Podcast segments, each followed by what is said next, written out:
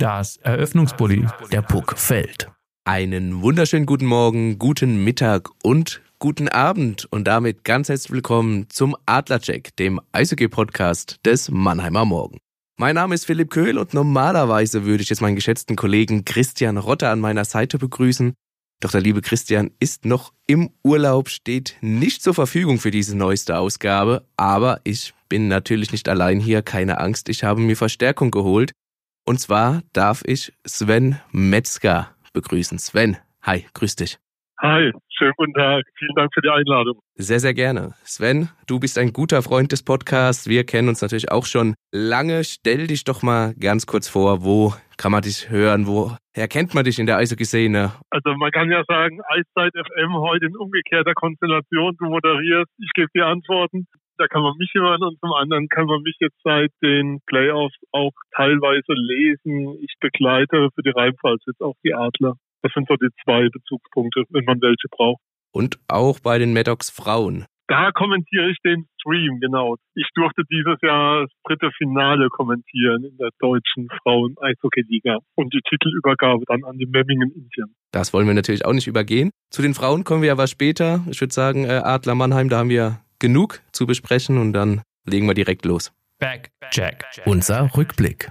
Die Eishockey-Saison 22, 23 ist für die Adler Mannheim beendet. 2 zu 4 Niederlage im Halbfinale gegen den ERC Ingolstadt. Das Ganze passiert dann am Ostermontag, die entscheidende vierte Niederlage, ein 0 zu 2. Wir nehmen mittwochs auf, äh, ist jetzt knapp zwei Tage her. Ja, wie blickst du auf diese Halbfinalserie zurück? Für mich war ähm, auch im Rückblick war so, dass die Adler Ingo, sozusagen mit Ingolstadt die Decke erreicht hatten in der Saison, die sie erreichen konnten. Und Ingolstadt einfach dann doch das bessere Team war über die sechs Spiele hinweg. Also wenn man alles zusammennimmt, man muss, man, wir kommen ja bestimmt gleich nochmal auch auf die Siege und wie die zustande kamen. Und dass es da eben kein Vorbeikommen mehr gab, wie es bei den Kölner Hain der Fall war, wo man schon gemerkt hat, wenn gegen Köln beide Teams ihr A-Game bringen, also ihr bestes Spiel, sind die Adler das bessere Team bei Ingolstadt war es einfach so, wenn beide Teams ihr bestes Spiel bringen, dann ist Ingolstadt das bessere Team und das bessere Team steht verdient im Finale. So hat man es ja auch aus den Reihen der Verantwortlichen der Spieler gehört, der Mannheimer. Statistik sagt dennoch, bis auf die Tore, und ähm, darauf können wir gleich mal zu sprechen kommen, äh, ging es relativ eng zu. Also beide haben gleich viele Schüsse abgegeben, waren ungefähr gleich in der, in der Zone des Gegners. Wir hatten da Puckbesitz, ähm, haben ungefähr die gleiche Anzahl an Bullies gewonnen und so. Also es war sehr, sehr ausgeglichen. Warum hat Ingolstadt deiner Meinung nach dann am Ende trotzdem die Nase vorn gehabt? Weil sie zum einen in den entscheidenden Momenten die Tore gemacht haben. Also ich erinnere an Spiel 5 in Ingolstadt, dieser Treffer nach acht Sekunden zum 1 zum 1 zu 0 direkt. Und dann machen die Adler den Ausgleich und bekommen mehr oder minder einen direkten Gegenzug des 2 zu 1 das sind so Schlüsselmomente in solchen Spielen. Und was eben auch nicht rauskommt in so einer Statistik, wir müssen drüber reden, wie wenig die Adler getroffen haben. Natürlich lag es einerseits an Kevin Reich, aber wir müssen auch darüber reden, dass Schüsse zum Tor das eine sind. Aber wir müssen dann schon auch mal drauf schauen, was für eine Qualität hatten denn die Schüsse und welche Qualität hatten denn die Chancen, die die Teams hatten. Und da hat Reich zum Beispiel in Spiel 4 in Mannheim Shutout, also kein einziges Gegentor hinnehmen müssen in dem Spiel aber man musste auch keine einzige Glanzparade in diesem Spiel zeigen.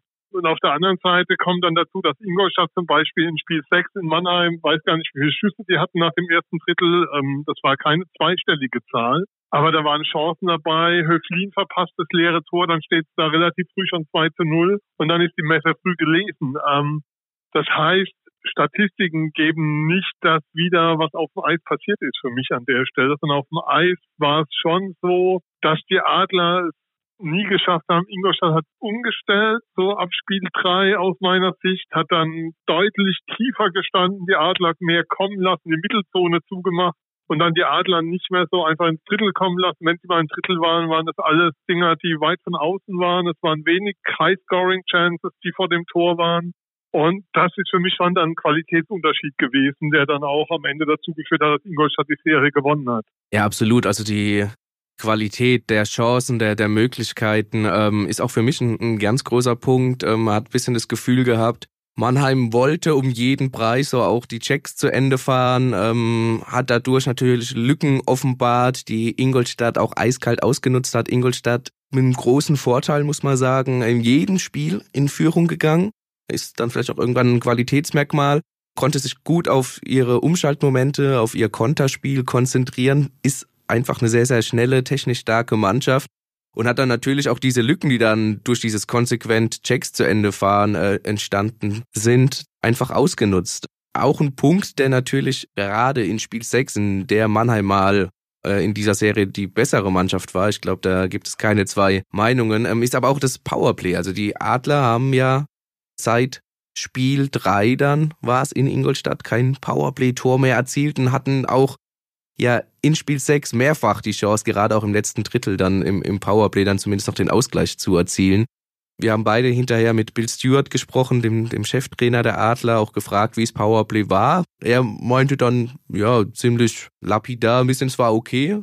Gegen Köln hat sehr gut geklappt im Viertelfinale. Gegen Ingolstadt dann nicht mehr so gut, aber es war okay. Fandest du es auch okay? Nee, also es war einfach zu wenig für das, was kam. Wir haben ja vorhin über Schüsse gesprochen und Scheiben zum Tor. Ähm, es gibt so diesen Spruch im Englischen, bring the puck to the net and good things will happen. Also bring die Scheibe zum Tor und Gutes wird passieren. Das haben die Adler zu selten gemacht. Es wurde immer noch mal ähm, der Pass gesucht. Es wurde immer noch mal verzögert. Es war wenig Direktes, wenig Tempo drin, wenig Zug auch, was Gefährlichkeit hervorgebracht hat. Ich erinnere mich da ans Spiel in Köln, wo das teilweise ganz anders aussah als das Entscheidende, was sie gewonnen haben. Oder auch, was Mark French, also der Ingolstädter Coach, noch erwähnt hat in der Presserunde nach dem Spiel, was ein spannender Punkt war.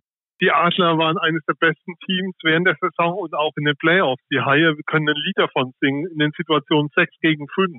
Also wenn man den Torhüter nimmt und dann noch einen extra Feldspieler draufgebracht hat und dann am Schluss nochmal einen Ausgleich zu erzwingen und die Verlängerung dann zu erreichen. Das hat Ingolstadt sehr, sehr gut weggenommen. Klar, Spiel 6, dieser Lattenschuss von Rendulic, Nachschuss von Wolf. Einer von beiden muss halt drin sein. Dann geht es in Spiel 6 in die Verlängerung. Dann reden wir vielleicht drüber, dass es heute Spiel 7 gegeben hätte. Aber ähm, hätte, wenn, ist einfach zu viel. Aber ähm, die Ingolstädter waren sehr, sehr gut darauf eingestellt. Auf das Powerplay der Mannheimer haben sehr gut die Pässe durch die Zone weggenommen, haben da wenig gegeben. Und bei den Adlern hat mir insgesamt in dieser Serie wie soll ich es formulieren, das Selbstvertrauen gefehlt, den Abschluss zu suchen. Ich glaube, das war ein ganz zentraler Punkt. Die Adler haben so viele gute Schützen in ihrem Team drin. Ähm, ich nenne jetzt mal stellvertretend Borna Rendulic und Markus Eisenschmidt. Zwei der Spieler vielleicht mit dem besten Schuss in der Liga oder der besten zehn, wenn man die, die Schusstechnik sich anschaut. Wie wenig die aufs Tor genommen haben in dieser gesamten Serie, ist für mich immer noch irgendwie unerklärlich. Und gerade in diesen Überzahlsituationen mit einem Mann mehr auf dem Eis wurde viel zu wenig der Abschluss gesucht. Das gilt aber für das gesamte Team. Ja, absolut, ähm, weil du Borna Rendulic und Markus Eisenschmidt angesprochen hast. Na, Borna Rendulic mit einem Tor äh, in den gesamten Playoffs. Markus Eisenschmidt gar nicht getroffen natürlich auch ein, ein, großer Faktor. Man hat gegen Ende der Hauptrunde ja auch oft gesprochen, ja, die Leistungsträger, die suchen so ein bisschen ihre Form. Äh, das hat gegen Köln deutlich besser geklappt, meiner Meinung nach. Da hast du natürlich auch die Top-Reihe um Tyler Godet, Matthias Plachter und David Wolf gehabt, die die Kölner Serie dann getragen haben aus, aus Mannheimer Sicht, da ähm, die Mannheimer ins Halbfinale dann auch ja geschossen haben. Äh, die wurden natürlich gut rausgenommen. Ein Punkt dabei war natürlich auch noch, ähm, hat auch Matthias Blachter äh, angesprochen nach dem Spiel 6 in, in Mannheim, als die Halbfinalserie dann verloren war. Das Fehlen von, von David Wolf ab Spiel 3, der ja von Spiel 3 bis 5 zuschauen musste, aufgrund der Sperre, die er sich eingehandelt hat wegen dem, äh, ja, es hieß so schön Prügelattacke die Tätigkeit, die er gegen Daniel Pieter hatte, ähm, müssen wir jetzt nicht nochmal erwähnen. Äh, Strafe wurde entsprechend ausgesprochen. Ähm, ja, war für dich das aber auch ein Faktor von dem ganzen Großen, das vielleicht auch dazu beigetragen hat, dass Mannheim nicht mehr Paroli bieten konnte, um es mal defensiv zu formulieren? Ja, das hast du schön defensiv formuliert, weil natürlich ist das ein Faktor, wenn dir die Top-Reihe auseinanderbricht die Sperre von David Wolf war ein Faktor. David Wolf war bis Beginn des Halbfinals der Spieler mit den meisten Punkten pro 60 Minuten Eiszeit. Also er war sozusagen der Effekt, der Punkt, der effektivste Spieler oder der punktestärkste Spieler ähm, nach, nach Bemessen nach Eiszeit in den Viertelfinals. Das heißt, er hatte eine große Qualität in dieser Viertelfinalserie der wird dir dann rausgerissen. Auf der anderen Seite haben wir schon gegen Köln gesagt, oder nach der Köln-Serie, es braucht jetzt auch das sogenannte Secondary Scoring. Also es braucht auch nicht nur die Top-Reihe, sondern auch die anderen Spieler müssen jetzt diesen Schritt nach vorne machen und müssen mehr bringen. Und da reden wir ja schon über Spieler, die eine extrem hohe Qualität haben. Wenn man da durchschaut, sind das alles gestandene Profis, Nationalspieler, sucht ja aus. Also egal welche Reihe du nimmst, da steht mindestens ein Nationalspieler drin. Und von diesen Spielern kam zu wenig. Es kam von diesen Spielern insgesamt zu wenig. Hinzu kommt dann aber auch noch, und das ist halt auch ein Punkt, dass es einerseits durch die Verletzungen über die Saison, die Adler hatten nur zwei Spieler, die alle Vorrundenspiele gemacht haben und auch die Verletzungen in den Playoffs, wenn man sich anschaut, wie Verteidiger gefehlt haben im Sturm, ähm, wer dann Nigel Dawson nicht zurückkam, also ein Spieler, der auch diesen Scoring-Touch einfach hat.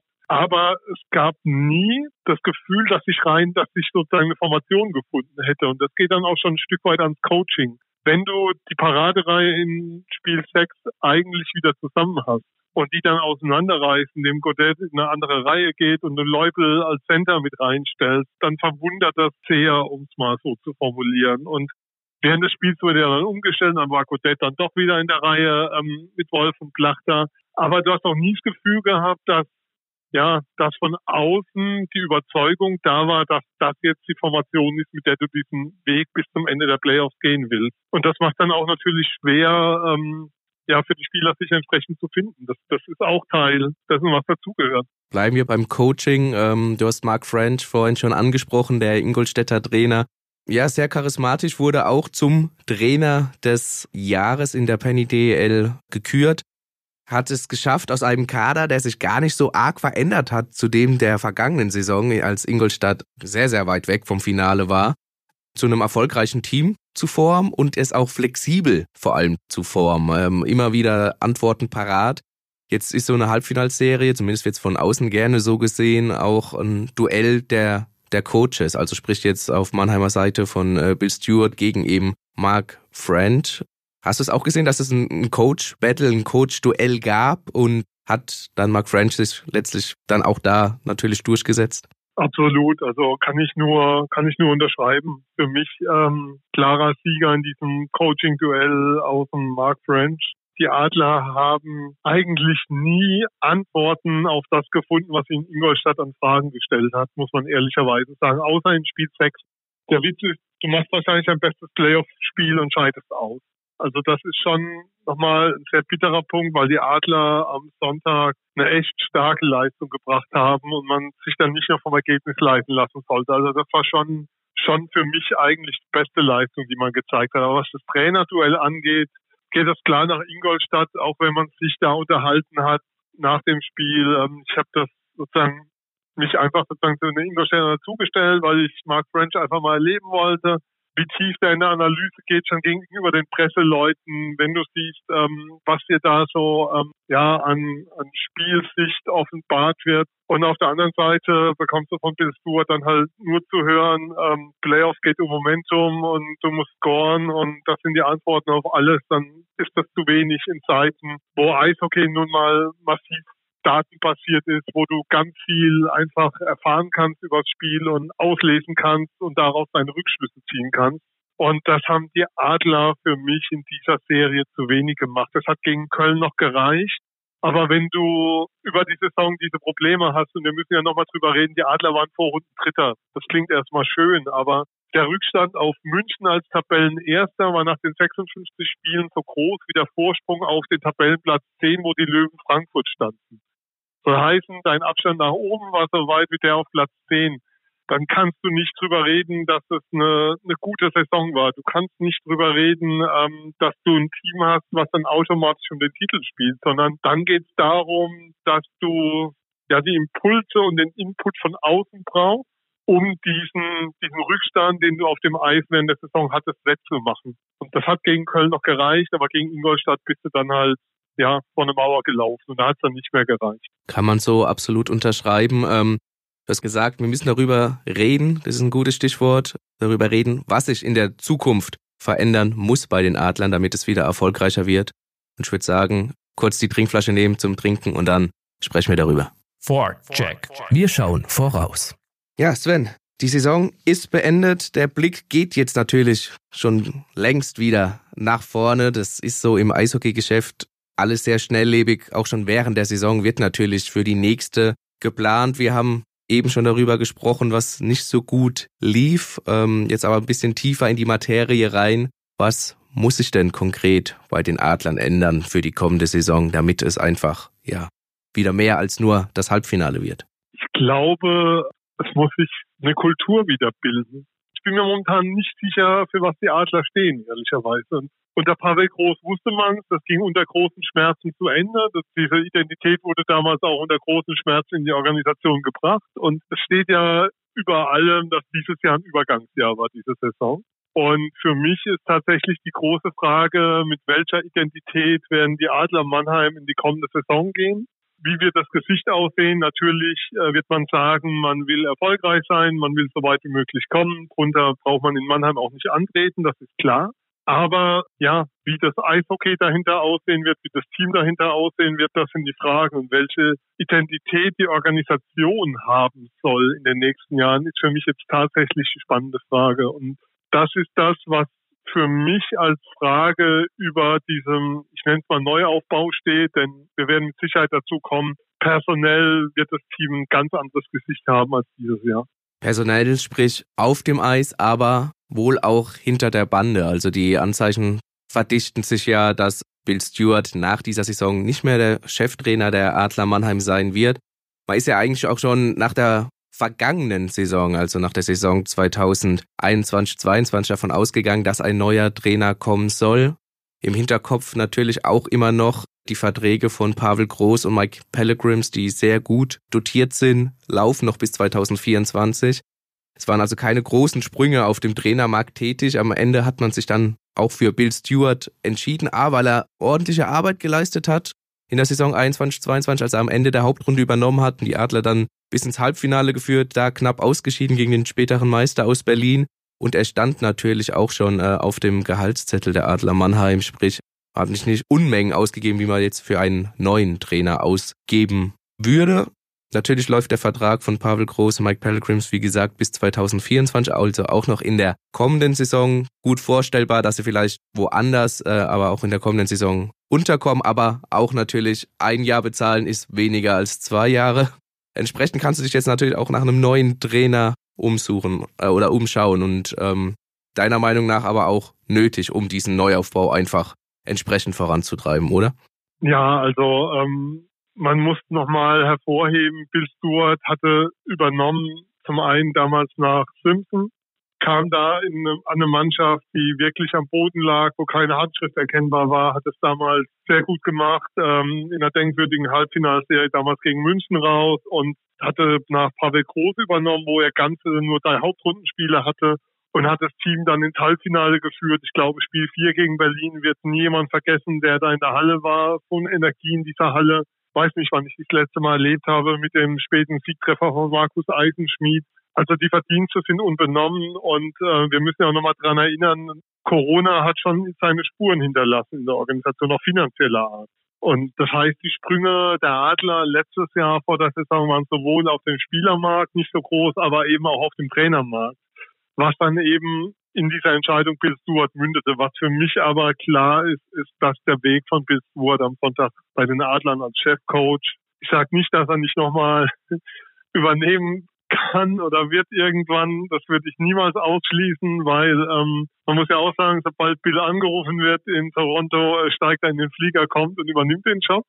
Aber ähm, als Chefcoach, der ein Team neu aufbauen soll, der eine Struktur schaffen soll, endet aus meiner Sicht ganz klar der Weg von Bill Stewart am Sonntag oder hat geendet. Ostermontag, aber sehe ich ganz genauso. Ostermontag, ja. Sehe ich auch so. Aber ja, Neuaufbau auch deswegen, es laufen viele Verträge aus. Manche wurden unter der Saison schon verlängert und offiziell kommuniziert. Lass uns die Mannschaftsteile mal ganz kurz durchgehen und da auch äh, im Sturm anfangen.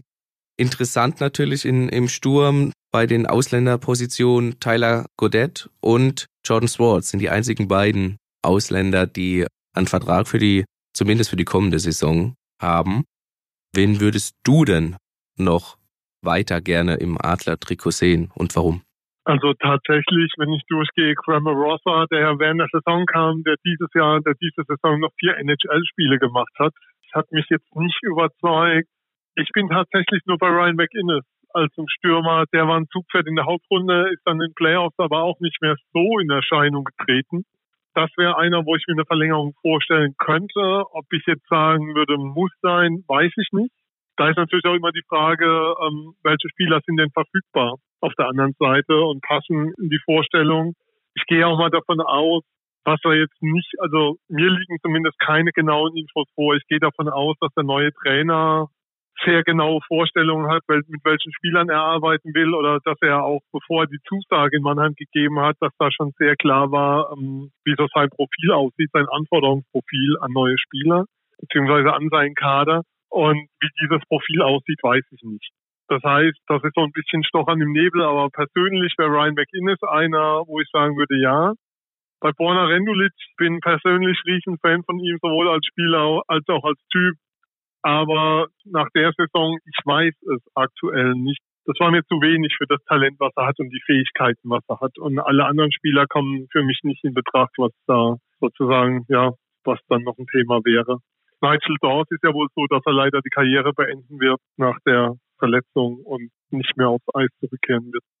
Was sehr schade ist, weil dann eine sehr, sehr große Karriere ja zu Ende geht, ohne dass er sein letztes Spiel wirklich spielen konnte. Nach wie vor bester ausländischer Scorer in der Continental Hockey League, also in der KL, der russisch geprägten Liga. Guter Eishockeyspieler auch einfach. Er ist schon 38 Jahre alt, das vergisst man gern, wenn man ihm auf dem Eis zugesehen hat.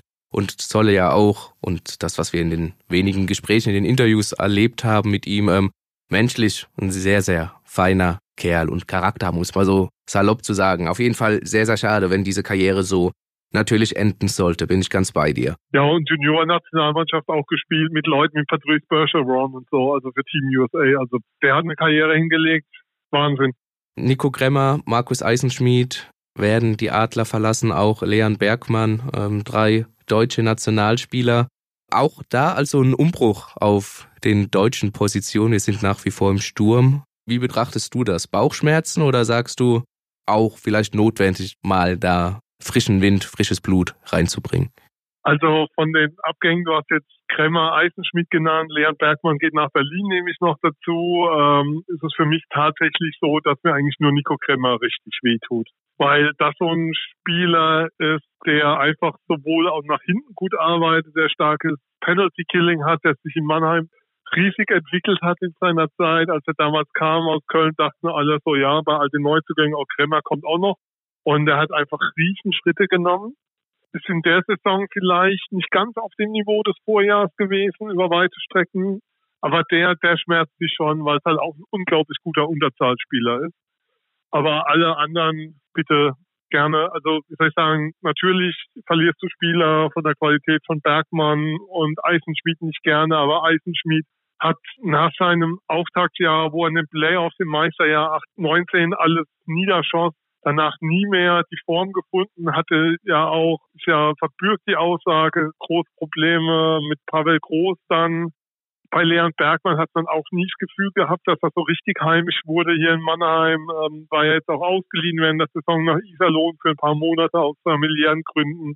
Wechselt jetzt nach Berlin, äh, weiß nicht, ob es da näher ist nach Iserlohn auf jeden Fall. Ähm, ja, das sind, das sind alles Spieler, also gerade die zwei jetzt Eisenschmied Bergmann, wo du, ja, wo du die letzten Jahre, oder Bergmann, jetzt zweite Jahr da ist, nie so das Gefühl hat, das so richtig da. Und dann ist es auch okay, sich zu trennen und die Jungs haben ein gutes Angebot wohl bekommen und dann, dass es annehmen, ist logisch. Also ich weiß jetzt auch nicht, ob es da von Mannheimer Seite aus den großen Wunsch nach Verlängerung gab. Also bei Nico Kremmer bin ich mir sicher, dass es den gab, aber der hat ja wohl, was man so hört, schon sehr, sehr frühen Wünschen zugesagt. Bei Nico Kremmer äh, haben wir den gleichen Stand. Leon Bergmann noch kurz sagen, ich, also ich finde, er hat unglaublich viel Potenzial. Er tut mit seiner Spielweise auch einer Mannschaft gut. Den möchtest du eigentlich eher in deiner Mannschaft haben als, als beim Gegner. Immer vorausgesetzt, er zieht keine unnötigen Strafen, was man vielleicht bei ihm noch hinzufügen müsste. Er hat natürlich jetzt in diesem Sommer auch keine richtige Sommervorbereitung gehabt, einfach aufgrund seiner Herzmuskelentzündung, äh, die er noch auskurieren musste. Also er hat nicht solch eine Sommervorbereitung gehabt wie in den Jahren zuvor. Also ich hätte Leon Bergmann schon noch mal gern fit in Mannheim gesehen, aber bin auch sehr gespannt, wie er sich jetzt in Berlin entwickelt. Und Markus Eisenschmidt, ja, hat 2023 seinen Torinstinkt so wieder gefunden und dann wieder in den Playoffs so ein bisschen verloren. Liegt natürlich sicherlich auch an seiner Rolle, die er inne hatte. Und am Ende tut's vielleicht für ihn ganz gut und auch für Mannheim, wenn da eine Luftveränderung vorherrscht. Sven, vom Sturm in die Verteidigung. Die beiden U23-Spieler Fabrizio Pilu und Arkadis Chambor haben Vertrag über die kommende Saison hinaus. Auch Dennis Reul und Corbinian Holzer werden in der kommenden Saison in der Verteidigung auflaufen. Bei den ausländischen Verteidigerpositionen sind noch viele Fragezeichen offen. Siehst du da einen wieder in der nächsten Saison im Adler-Trikot auflaufen? Also ich würde tatsächlich Matt Donovan gern weiter bei den Adlern sehen. Also der hat mir dann während der Saison sehr, sehr gut gefallen. Man muss ja auch nochmal darauf hinweisen, die Neuzugänge, so McInnes, der während der Saison kam, Donovan kam, die Neuzugänge haben ja eigentlich gepasst dieses Jahr. Also das waren ja Kramer Rother jetzt nicht unbedingt, aber sozusagen von denen, die vor dem Jahr kamen, Godet war lang, lange halt verletzt einfach, konnte selten sein Potenzial zeigen, aber so von den Neuzugängen her hat es dieses Jahr schon gepasst und Donovan wäre tatsächlich der, den ich gerne in Mannheim weitersehen würde.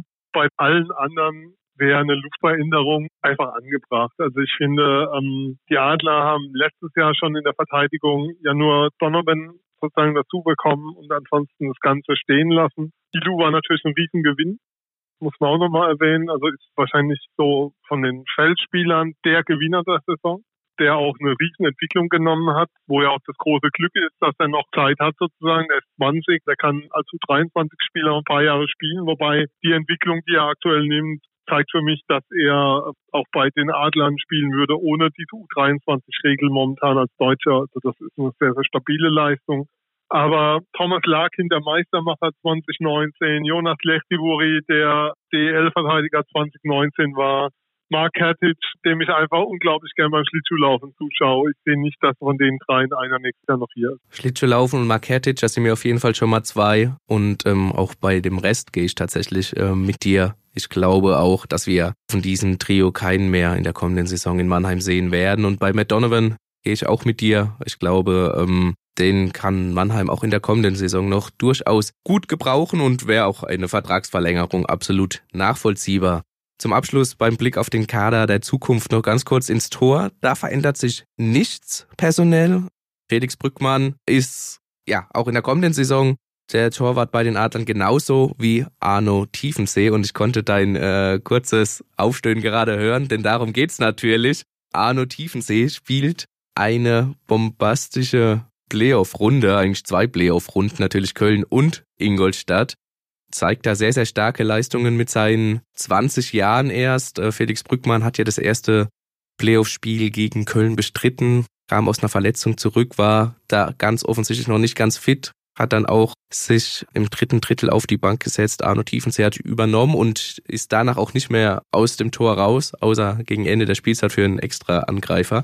Ja, aber ganz kurz mal deine Einschätzung auch zu Arno äh, in diesen Playoffs und wie wird es deiner Meinung nach laufen? Wird er sich jetzt einfach heimlich still und leise als Torwart Nummer zwei hinter Rückmann in der kommenden Saison einordnen? Sprich auch, Felix hatte natürlich in dieser Saison schon deutlich mehr Spiele, aber das Kräfteverhältnis hat sich ein bisschen verändert.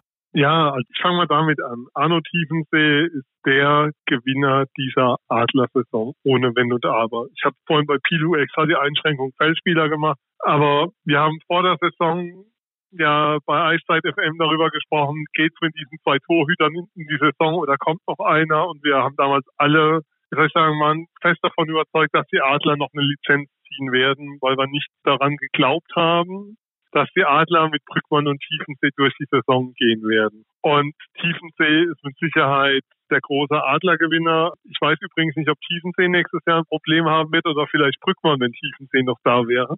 Ich teile übrigens auch nicht, dass Kevin Reich der bessere Torhüter war im Halbfinale gegen Ingolstadt, was in einigen anderen Eishockey-Medien zu lesen war im Vergleich zu Tiefensee, sondern Reich hat zwei Spiele verloren in diesem Halbfinale, nur um nochmal klar zu rücken, das hat Tiefensee nicht getan. So, jetzt aber durch zu Tiefensee. Es waren sehr, sehr viele NHL-Scouts auf den Tribünen. Es wurden mehr, immer mehr und mehr. Man hat sich erst mal so gedacht, wegen was sind die da? Und irgendwann, ja klar, Tiefensee. Ich weiß nicht, ob Arno Tiefensee nächstes Jahr noch in Deutschland sein wird. Und das ist für mich so die Frage, die, die sozusagen aktuell über allem steht. Bekommt er die Chance, in der NHL beziehungsweise dann AHL zu versuchen? Äh, bekommt er die Chance, über den Teich zu gehen. Von der Persönlichkeit her würde ich ihm total zutrauen. Man muss nochmal erwähnen, der Junge ist 20. Der ist sehr ruhig, sehr klar im Kopf. Der, wie soll ich sagen, der hat immer den Boden über den Füßen, total geerdet. Aber überragender Torhüter. Punkt. Und deshalb ist für mich vollkommen unklar, ob er nächstes Jahr noch in Mannheim sein wird. Und zwar dann eher aus dem Grund heraus, ja, dass er vielleicht die Möglichkeit bekommt, sich anders zu zeigen. Und das ist, glaube ich, die große Frage, vor der jetzt auch die Adler stehen, weil die Frage wird dann natürlich, brauchen sie einen anderen zweiten Torhüter oder noch einen Torhüter zu Brückmann dazu. Ähm, wenn Tiefensee nächstes Jahr weiterhin in Mannheim sein sollte, wird es für mich spannend zu sehen sein, wer die Nummer eins wird, weil klar ist, nach den in den Playoffs gezeigten Leistungen, wenn Tiefensee das dauerhaft bestätigen kann, ist das Rennen sehr, sehr, sehr offen um die Nummer eins in Mannheim. Und davon hängt dann ganz viel ab. Aber ich würde momentan, also für mich ist Brückmann mit den gezeigten Leistungen von Tiefensee in den Playoffs nicht mehr die geborene Nummer eins nächstes Jahr, sondern das Rennen ist vollkommen offen. Spannende Sache auf jeden Fall. Sowohl das Rennen um die Nummer eins als auch die von dir angesprochene Option mit Arno Tiefensee, ob es ihn vielleicht dann nach Übersee verschlägt oder ob er vielleicht auch noch ein, zwei Lehrjahre in Mannheim nimmt. Geht da übrigens mit dir das Potenzial, die Persönlichkeit hat er, ob es vielleicht schon ein bisschen zu früh kommt, wird man dann sehen, aber er hat auch auf jeden Fall, ja, ohne Frage das Potenzial, Nationalmannschaft zu spielen, sprich, er ist einer der besten deutschen Torhüter seines Jahrgangs und auch davor und, da, und dazwischen, also ist aufstrebender Hoffnungsträger in allen Bereichen, absolut. Und über die Nationalmannschaft soll es jetzt auch nochmal bei unserem Blick über den Tellerrand gehen. Offside. Unser Blick über die Bande. Sven, WM für die Herrennationalmannschaft steht vor der Tür. Eine andere läuft aber schon bereits. Das ist die Frauen-WM in Kanada. Wir haben es äh, angesprochen, wir nehmen hier mittwochs auf. Also wenn der Podcast freitags erscheint, wird das Viertelfinale gegen die USA dann schon gelaufen sein. Trotzdem, äh, wir haben es ja ganz am Anfang schon angesprochen, du bist auch regelmäßig bei den Maddox Mannheim zu sehen und zu hören, der Frauenmannschaft, der Bundesligamannschaft. Ordne uns mal bitte kurz diese Frauen-WM aus Sicht der deutschen Mannschaft ein. War ja doch sehr überraschend jetzt letztendlich. Ja, also ähm, überraschend vor allem, man muss ja nochmal eine WM zurückgehen. Da hat man erst mit 0,1 Sekunden auf der Uhr durch ein Tor von Eisenschmied den Klassenerhalt geschafft. Wenn der Schuss vorbeigeht, ist Deutschland in die B-Gruppe abgestiegen in dem Spiel. Und jetzt kommst du zu einer WM, spielst im ersten Spiel des Turniers gegen Schweden, gewinnst das und stehst einfach gut da und startest gut in das Turnier und schaffst dann auch sehr souverän am Ende den Viertelfinaleinzug. Wir müssen ein bisschen erklären, wir sind zwar Gruppenzweiter, aber das ist eine B-Gruppe. Also es gibt sozusagen eine Setzliste bei der Frauen-WM, wo sich in der A-Gruppe alle fünf Teams fürs Viertelfinale qualifiziert haben, in der B-Gruppe die ersten drei. Aber Deutschland ist weiter geworden. Elf zu sechs Tore, nur eine Niederlage gegen Finnland. Man hat gegen Schweden gewonnen, gegen Frankreich gewonnen und gegen Ungarn gewonnen. Also drei Siege eingefahren. Sehr, sehr gutes Turnier gespielt ein Stück weit auch Resultat dessen, dass mittlerweile viele deutsche Nationalspielerinnen nicht mehr in Deutschland spielen, sondern einfach entweder in den USA am College sind oder eben in die schwedische Liga gehen, die so mit die beste in Europa ist und da einfach diese Entwicklungsmöglichkeiten nutzen, die sie haben. Jetzt steht heute das Viertelfinale gegen die USA an. Da wäre alles außer eine Niederlage eine Sensation. Also das könnte man gar nicht hoch genug bewerten. Wenn man das irgendwie in DEL-Maßstäbe setzen will, dann würde man sagen, Schwenningen gewinnt in einer Serie im Halbfinale gegen München oder so. Aber das, das wird also ich glaube, wenn die Sendung rauskommt, werden die deutschen Frauen schon den Heimweg angetreten haben. Aber sie haben eine sehr, sehr starke WM gespielt. Also das ist toll, was da erreicht wurde. Das kann man gar nicht hoch genug bewerten. Also ein großer Schritt in eine positive Zukunft.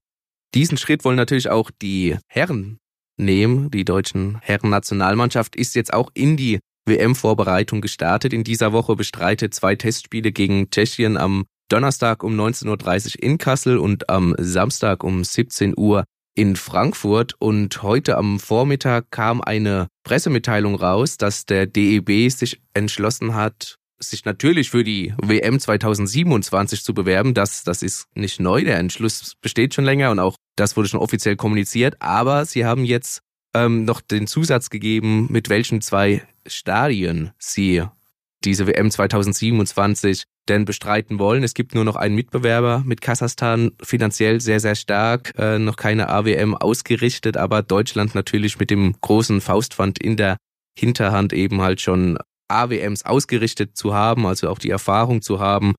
Ja, aber lange Rede, kurzer Sinn, die zwei Stadien, um die es geht, ist, es geht um die Arena in Düsseldorf zum einen und was für uns natürlich noch viel, viel äh, interessanter ist, um die Mannheimer SAP Arena.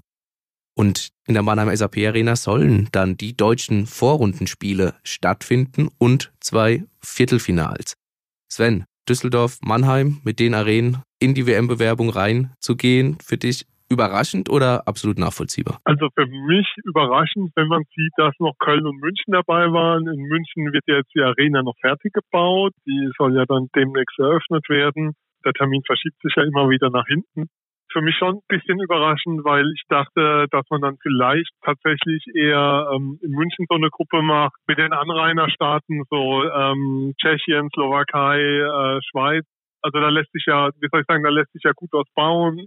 Aber eine positive und eine schöne Überraschung natürlich für uns alle sollte der DEB die WM bekommen. Man muss ja auch immer sagen, für den DEB ist es auch wichtig, Weltmeisterschaften auszurichten, weil die Gewinner aus diesen Weltmeisterschaften, die der Verband dann sozusagen einfährt, auch ein Teil der Finanzierung der Verbandsarbeit ausmachen und damit auch von Nachwuchsförderung, Coaches, allem, was damit zusammenhängt, bedeuten. Wäre natürlich total schön, ähm, deutsche Spiele in Mannheim, dazu zwei Viertelfinalspiele. Wäre super für alle hier in der Region, wenn 2027 die WM dann hier vor Ort wäre. Absolut. München ja, eine große Überraschung, dass man mit dieser neuen Arena nicht reingeht. Äh, Berlin war auch noch in der Verlosung drin. Ähm, du hast angesprochen, Köln auch. Düsseldorf statt Köln. Dann doch bisschen überraschend? Ja, für mich schon. Also ich finde, ähm, vielleicht tue ich der Arena auch Unrecht, aber ich tue mir immer schwer damit, die so ein bisschen mit Eishockey zu assoziieren. Also wenn ich, ich war ein paar Mal dort und fand es da jetzt nie so ich habe mich ja immer etwas verloren gefühlt von der Atmosphäre her, aber das kann vielleicht an den besuchten Spielen liegen. Aber insgesamt beides natürlich sehr zentral, beides gut mit dem Zug zu erreichen, gut miteinander verknüpft. Du hast natürlich mit Düsseldorf auch als Landeshauptstadt und all der Strahlkraft, die dann NRW hat, da schon nochmal äh, Möglichkeiten. Aber WM-Finale in Düsseldorf vielleicht, ja, wäre wär das schön, wenn das an der Bremenstraße wäre. Nein, die werden schon in der Arena spielen, aber ähm, wenn da an der Bremenstraße irgendwelche Zeitturniere wären oder so, wäre das doch, wäre das doch eine schöne Verbindung. Aber insgesamt wichtig natürlich aus Mannheimer Sicht, dass die SAP-Arena dabei wäre und dass man halt auch dabei wäre mit den Spielen, dass man die deutsche Nationalmannschaft dann hier vor Ort hätte. Das wäre auch für uns als Berichterstatter eine tolle Sache. Ja, gar keine Frage. Noch in großer Erinnerung 2010, auch wenn ich da nicht als Berichterstatter natürlich vor Ort war, aber Viertelfinale 2010 gegen die Schweiz in Mannheim. 1 zu 0. 1 zu 0 Erfolg. Unter anderem Dennis Endras im Tor, Marcel Gott und so weiter, wie sie alle hießen. Bombastische Stimmung in Mannheim. Das wäre natürlich schön, wenn man das nochmal erleben würde. Ganz kurz auch noch der Hinweis. Der DEB hat auch preisgegeben, dass sie sich jetzt zu 100 Prozent dazu entschlossen haben. Die Planungen waren auch schon länger bekannt, aber jetzt ist es, wie gesagt, auch offiziell, dass das Eröffnungsspiel wieder in einem Fußballstadion stattfinden soll, wie 2010 in der Arena auf Schalke. Das ist der Punkt, in der sich das Dach eben schließen kann bei schlechtem Wetter. Da würde sich ja Düsseldorf theoretisch auch anbieten und dass dann die deutsche Mannschaft das Eröffnungsspiel dann bestreitet, ist ja auch klar. Vielleicht ist bis dahin ja das neue Mannheimer Fußballstadion fertig. Ja, okay. Mit, mit, mit, mit geschlossenem Dach. Wir mit drücken, geschlossenem Dach. wir drücken die Daumen. Sven, auf jeden Fall dir vielen, vielen Dank für deine Zeit, für deine Einschätzung und für deine Expertise, dass du hier bei dem Adlercheck zu Gast warst. Danke dir. Danke dir auch. Und euch da draußen sei gesagt, ähm, wenn euch die Folge hier gefallen hat, wenn euch der Podcast allgemein gefällt, dann lasst uns doch gerne ein Like da und abonniert uns auf Spotify, Deezer und den anderen gängigen Podcast-Plattformen, die es da draußen gibt. Ihr könnt uns natürlich auch anhören unter mannheimer-morgen.de slash podcasts. Da sind wir zu finden und in der kommenden Woche sind dann wieder meine Kollegen Thorsten Hof und Alex Müller am Mikrofon und sprechen über den SV Waldhof Mannheim, der nach dem jüngsten 2 zu 1 Erfolg über Freiburg 2 jetzt doch wieder zumindest mal am Relegationsplatz in der dritten Liga schnuppert und natürlich den Weg in die zweite Liga gehen möchte. Ansonsten bleibt mir noch zu sagen, bleibt uns treu, schaut Eishockey und vor allem bleibt gesund. Ciao, ciao. Ein Podcast des Mannheimer Morgen.